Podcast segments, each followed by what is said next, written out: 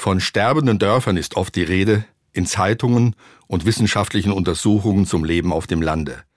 Eine Stiftung hat vor ein paar Jahren eine Studie über die Zukunft der Dörfer im Vogelsberg gemacht.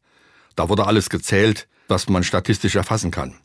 Wie viele Menschen da in den letzten Jahren geboren wurden oder gestorben sind, wie viele weg oder zuziehen, wie weit es bis zur Autobahn ist oder zu einem Supermarkt, und dass viele wegen des mangelnden öffentlichen Nahverkehrs auf dem Land ein Auto haben müssen. Bei ungefähr 20 Dörfern kam unter dem Strich heraus sterbendes Dorf. Aber von wegen.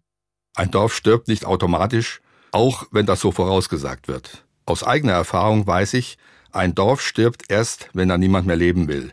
Solange es Menschen gibt, die sich im Dorf zu Hause fühlen und da leben wollen, finden sie Energie und Vorstellungen genug, um das Dorfleben gemeinsam zu gestalten. Das Feuer brennt von unten. Ich lebe in einem Dorf am Rande des Vogelsberges. Wir haben manches zustande gebracht, was dem Dorfleben gut tut. Wir haben einen Kindergarten und eine Schule gegründet. Das ist gut für die Kinder. Ein Dorfladen haben wir wieder eröffnet und eine Begegnungsstätte für alte Menschen, die der Einsamkeit daheim entgehen wollen. Jetzt plant eine Gruppe, ein Backhaus zu bauen, in dem die Leute ihr Brot wieder selber backen können.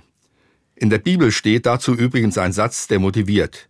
Suchet das Beste für euren Lebensraum, sei es das Dorf oder die Stadt, dann wird es euch darin wohlergehen.